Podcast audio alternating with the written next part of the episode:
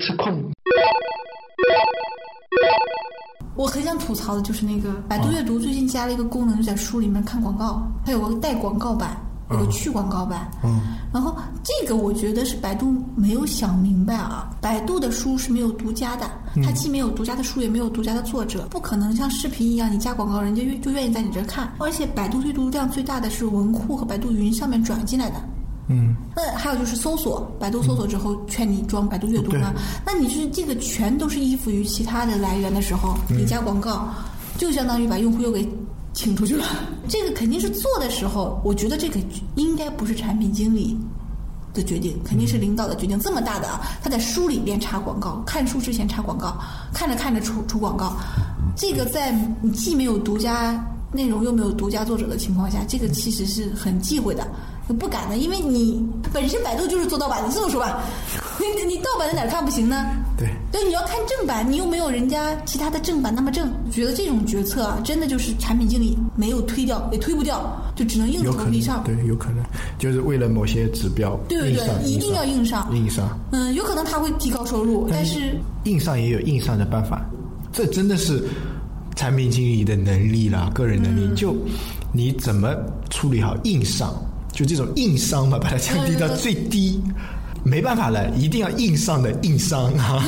你怎么把它降低到最低？这就是真的是看产品经理能力。就比如说，领导要一个功能，然后这个功能其实用户可能不一定喜欢，然后呢又要放在很显眼的位置，然后这个时候就要考验你，第一个你怎么把它这个处理的漂亮。让它这个没那么硬啊，有个擦边球，或者说有一个软度可以那个。第二个呢，就是就算这么硬了上去了以后啊，能不能想别的办法把它稍微盖点过去？这种太考验能力了，这真是。这个对这个，我想说，百度阅读的这个做的不太好的这个事情，这个我们因为当时我们在想。如果我是用户，嗯，我直接就把这个百度阅读给删掉了。嗯，我用谁打开不行啊？后来嘛，又看到那个就是荔枝的 FM 上面那个社区那个功能。嗯，社区我觉得这个社区是很难用的。嗯，很多人是不点这个社区进来的。是的，开始我认为啊，就社区啊，嗯，关注了我们电台的人啊，就在自动就成为成员。但结果他不是，就还要你再关注一次。这我觉得这里啊就有一点不对了。因为你既然关注了这个电台，那这个电台开了社区，其实你是有兴趣的嘛？那自然而然成为他的社一份子，就这个需求是很平顺的，就是说不用你再去帮他脱裤子放屁，你说哎呦啊，就感觉上是很尊重我、很民主一样的，但是实际上这种场景是我感觉是就是脱裤子放屁，就是他多了一道坎。对，而且呢，就算他进来了之后。他也没什么话题可聊。嗯，社区管理员要编辑帖子之类的啊，他应该有一个网页端，不然的话纯手机啊，就操作太累。写出个话发出去之后，本人是不能编辑的，嗯，也就是你错别字也就那么上去了。嗯，对。然后说到这个功能，我先不吐槽这个功能啊，我们去分析一下它为什么要上这个功能啊。首先是他觉得他的用户量比较大了，而且万人电台以上的就比较多，然后他们。上了刚开始要求一万个粉丝才可以的嘛，但会发现，因为他这个上了之后，万人粉丝的就是电台进去成员的也很少，那这样的话他就降低标准变成一千人。嗯，那发现我去点了其他的一千人的这些粉丝也不多的，话题也很少的，那这就会出现一个问题，就是他这个他是想社区化，但是这个粉丝没让他社区化起来。嗯嗯嗯，然后他又加了加好友的这个功能。对，这他。加好友的时候，希望加好友带好友能进入到社区，就像推广一样。关键它这个硬伤在于社区不好用，并不是在于有没有就有没有人用是后有后话了。我觉得他有一点做的不好的是这里，就是呃评论节目的时候啊，用户之间不可见的，只有用户跟主播之间是可见的。嗯，这个逻辑我觉得也有点问题，因为听。电台这个东西嘛，肯定是大家喜欢一起来聊的，而不是说我跟主播聊就好了，跟你聊。有可能他就不是朋友就互通不了，又或者以后加朋友了之后就可以互通。但其实最方便的应该是先放后收，对，就是先让他所有的人、所有的消息、所有的这些评论啊，都可以看得到，包括社区里面的两个人的对话。除了主播之外对对。也能看得到，然后再去收收就对收变成我对我的就是谁可见，或者是对就是我希望谁可见，这些是后收过来的。对，因为像电台这种东西，毕竟不是一个熟人社交，本来就是一个很陌生人的社交，对吧？我听你电台，其实我们两个人他们也不认识，我们的听众全部是无形的，对不对？大家都不嗯是的谁都是不认识。而且咱们在这么多粉丝里，熟人推广的很少很少，因为我们也没有在就是特别地方去我走在路上用我的声音讲话，别人也不知道你是谁，是的对吧？我们收音机里面听的那些主播，你要是没有见过真人，就算他在路上讲话，你也不知道他是谁，嗯对吧？那些汽车电台什么乱七八糟电台都是这样，他这个社交体系有点问题。那对比一下，就是同类功能做的比较好的，就是网易云音乐。那网易云音乐的现在的评论呢是 OK 的，原先我记得是没有可以把。网易的评论的那一些没有没有没有，他就是在音乐里面评论，就评论。就是它这个评论功能本身就有基础了，那功能基础是自带的，就是网易的这种。对，但是呃，音乐里面的评论啊，比那个 新闻里面的节操要高很多啊，就没有那种捣乱的人还比较少。其实是这样的，新闻你谁都能看，看一下一分钟就把前面都全都看完了。要是有些人压根儿就不喜欢看，就是看前标题加一段他就开始评论了。但是广播有一个问题，你光看标题也不知道他在聊什么，你要把这个全都听完呢。好像又不太想去评论什么东西了。那你真的是跟他这个某一期节目有共鸣，你真想评。有的时候写写写写完发出去，发现一两次发现没有人跟你一样，没有人回你，你也不愿意去写了。所以说话题其实很难去。网易这个评论呢，就是真的是产品跟运营。呃，联动的比较厉害的一个功能，它每一周都有一个热评歌单榜，然后它会把哪首歌下面的评论比较多的好的挑选出来，成为一个相当于一个专题一样的。然后我会经常关注这个，哎，有些还是蛮有意思的。比如说莫文蔚发了一首新歌，那大家都在给他祝福啊或者什么，然后我也去评一下。然后那天评了一个什么，有一个人叫什么名字我忘了啊，然后他唱歌，然后他唱歌的腔调跟歌词的风格跟周杰伦很像很像，然后我就点开评论一看啊，还 大家都在说啊，这他妈周周杰伦什么什么，然后呢我也去留了一句啊什么哎，这些什么周董的翻版什么之类的啊，然后就有人会回我，他说嗯，我也听出周杰伦的给我感觉，就给人的感觉还不错。对他这样的话可以形成自发话题，哎对不用主持人来去发话题。是的如果现在荔枝的这个社区就造成了，你要主持人不发话题，对，根本就没有不行人，对不行没有人在上面去交流。因为电台不不能这样子做，确实不能这样子做。这个就是一个好的例子跟一个坏的例子啊，就这这个其实就是一个需求的不同，就同类类似需求的不同的啊就比如说。领导说我们要做评论这个功能，或者要做社区这个功能，然后两个产品经理做的做法不一样。说回原先的，就是这其实跟产品经理的局限性也有关。你像说网易啊，对吧？评论这网易这块是做的最好的，所以它做出来应该不会太差。嗯，荔枝这个 FM 产品的这些人，可能都是播音啊、主播啊这种出身，有可能很有可能就是 IT 里面就是不太是去做社交和啊，对，不太是社交就而且他们有一个问题，就是他们也害怕评论先审后发的这个机制。对。他他如果定位为先审后嗯发，他又害怕先审了之后这个东西出不来，用户看起来没有东西，又没有人去发。然后呢，再话说回来啊，这两个产品做例子啊，然后他们有一个功能，上传节目啊。他们都有电台啊，网易云也有，现在刚开了有电台，那荔枝传统的做电台啊，这两个，然后你去发发现他们后台是不一样的，然后呢，很奇怪，这个呢就要说回来，就是网易做的比较烂了，荔枝做的比较好，荔枝好在哪里呢？就是说它操作比较简单，也不能说好，就操作比较简单。它上传节目的时候可以单个上传、多个上传。呃，你要选择配图的时候呢，你可以选，可以选择不不配。然后你要有内容，就是说一段文字，你可以选择有，也可以选择没有啊。这是荔枝做的一个。然后网易不行，一定要有配图，一定要配内容，这就已经不爽了。而且节目是一个一个传，不能多个上传。那你想想看，像有些，比如说呃《东吴相对论》这种，或者说呃逻辑思维这种，有那么多节目了，我一个一个传，传到猴年马月去啊。再说回来，传的过程中，像荔枝，我传上去，它不有个进度的嘛？啪叽一点，我说上传，然后它会告诉我啊，节目正在上传中，上传结束以后自动发布，这是荔枝的比较人性化的。网易就告诉你节目未上传，其实它已经在上传，然后我点保存嘛，它就节目未上传，然后等它上传完了以后，再让我点保存，它会让我在那个页面一定要等到那个进度走到百分之一百，这是它做的不好的地方，就是两个公司就又说回来，就有可能是网易这个呢，真的是我觉得这个电台是领导需求。真的是领导需求。嗯，本来就叫云音乐啊，对他我云音乐加什么别人广告？别人做了电台，他对，而且他身为一个这么大的一个平台，他也必须要做电台。对，然后他就去做，然后呢，他没有处理好这个需求。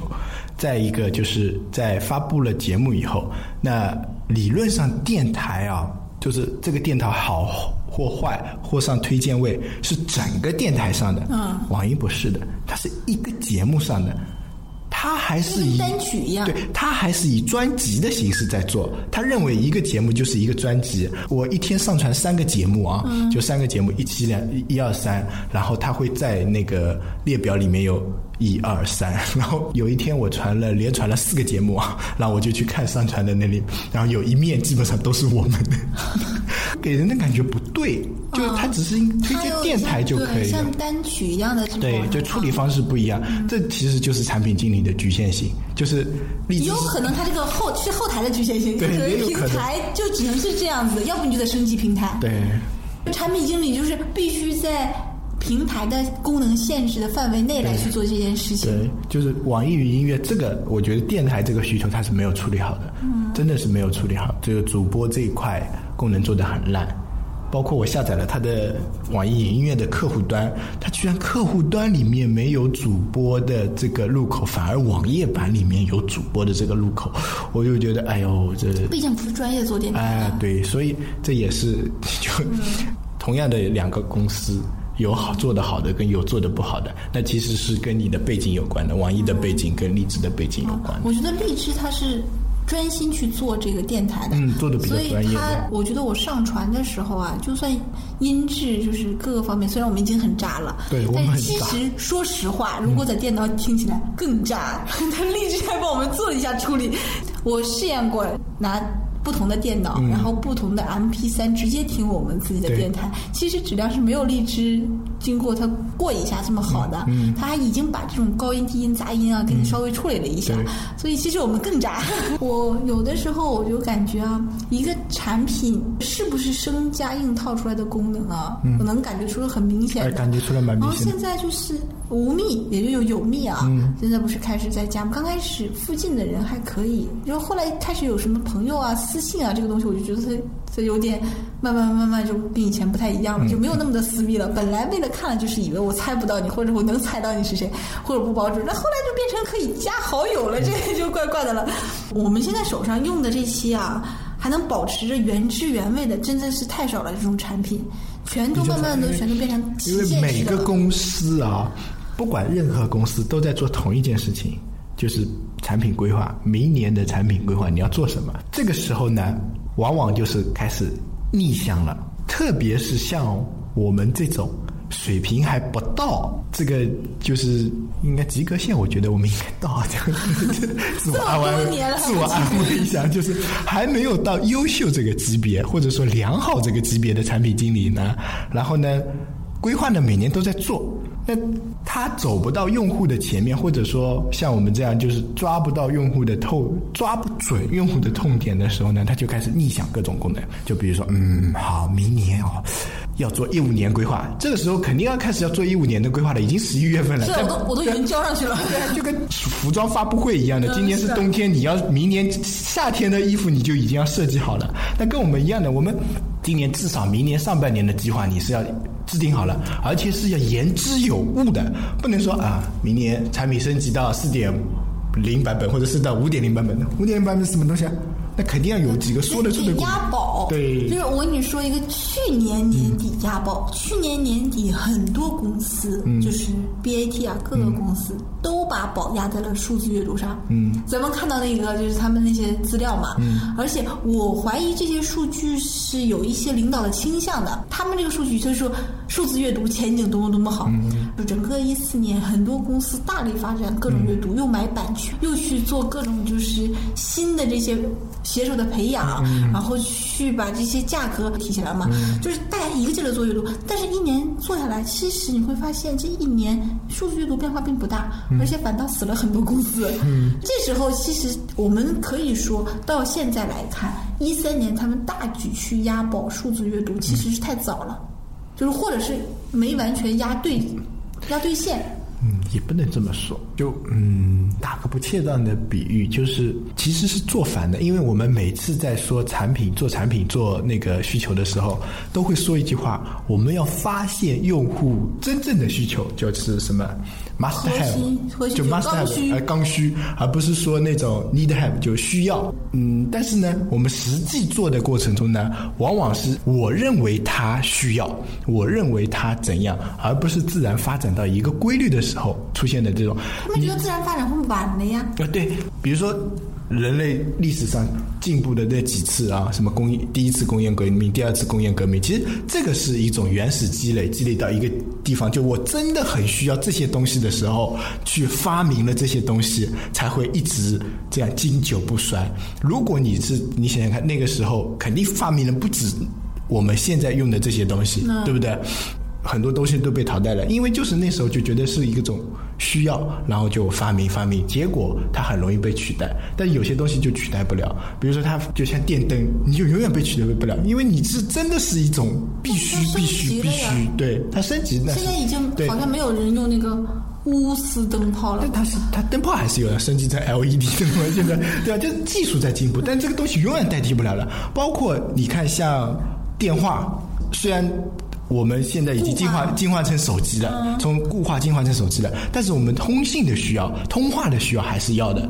你看那个，就是现在不是苹果出了一个，就是苹果的 SIM SIM 卡，就去 SIM 卡，嗯，它就是可以直接从苹果这选择任何一个运营商来打。这个新闻是看得到了，嗯，我估计美国是可以的，你可以随便换一个，在中国是不行的。但是这个是个趋势，有可能以后我们打电话根本就不存在于你用哪个运营商的。卡，而且只是存在于你选哪个运营商的频道。对，其实就是这样，就是我们真正需要的东西就一样，比如说灯泡，我们其实就要灯泡会发光的就可以了。然后呢，要去做规划了吧？你要公司要想盈利点了吗？然后会去做出很多像需要的需求。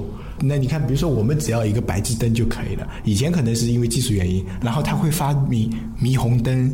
然后他会发明灯带，对啊，其实，在我们家里面，我两盏日光灯，我可能应付很多需求了，已经基本上够了。但是真正需要的，你还是需求，跟我们做产品一样的。比如说微信，我可能真正的需要就一个朋友圈，可能一个聊天，但是他没，他也要做产品规划，他总要做点新的东西出来吧？每个人都是这样子的。哎，这个总要做点新的东西出来，这一点。我刚开始是很理解的，后来做产品做着做着就就越来越觉得这是个伪命题。哎，对，这是个伪，是个伪命题。但是没有办法，你在公司里面干活，你不想新的东西出来，就觉得你没在干活。但是牛逼的人就是想的新的东西出来的时候，是大家真的下个阶段要的。就算不是真正需要的，也是比较接近那个的。嗯，就是能力越差的人，离那个核心的点越远，就跟打靶一样的。就是别人啪一枪九环，啪一枪十环，我们啪一枪拖把。有点像什么？就是以前我们说，呃，满足用户需求，嗯，和创造用户需求。对，就是满足用户需求，其实你会发现。所有的功能都需要满足用户需求，你总不能把所有东西都放在一个里面，那么你变成浏览器了。用户需求，创造用户需求肯定是以自己的基础，就是现在的基础上需要什么，然后创造一个东西，正好恰巧用户用得上。对，这个这个是比较对这个很难度比较高的。